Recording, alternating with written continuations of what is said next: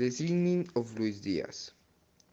On January 30, 2022, the signing of Luis Diaz was announced.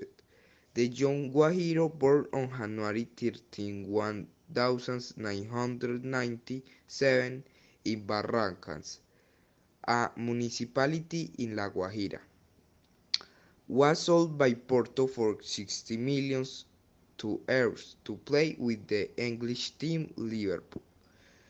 The 25-year-old that is characterized for speed, dribbling and character on the pitch had a great future according to the Jurgen Klopp, the Reds veteran coach. Lucho Diaz, as he is named, arrived at the field where they were choosing 22 soccer players to represent the national team of the indigenous Colombia team in the contest. The soccer player just touching the ball and making two dribbles discreted the Pibe Valderrama coaching staff and John Jairo Pocillo Diaz, who chose him uh, as one of their best players for the tournament. He traveled to Chile to the American Cup of Indigenous Peoples Players and at the match with Colombia, scored two goals and, the more, and wore the captain's armband. After the participation, the Pibe recommended him to Junior de Barranquilla and he stayed in the Barranquilla subsidiary. Barranquilla FC An important event happened for him on May 14, 2016, in match 18 Cúcuta Deportivo at the Estadio Metropolitano. Roberto Melendez scored his first goal as a professional wearing the colors of Barranquilla FC.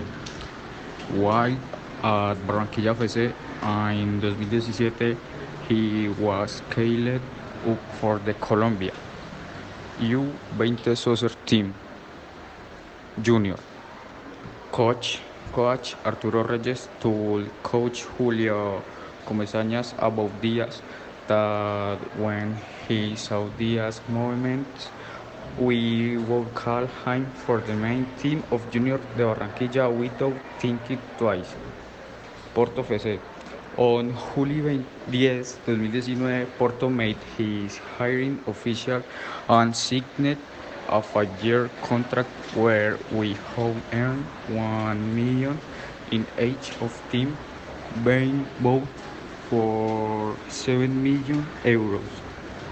We will make his debut on August 7 in the Champions League qualifying phase, entering the second half in the away victory against FC Krasnodar of Russia, making his league debut three days later in the 2-1 defeat at Gil Vicente home.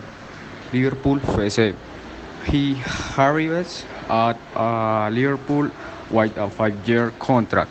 On February 6, we made his debut giving an assist in Liverpool 3-1 victory over Cardiff City in the FA Cup.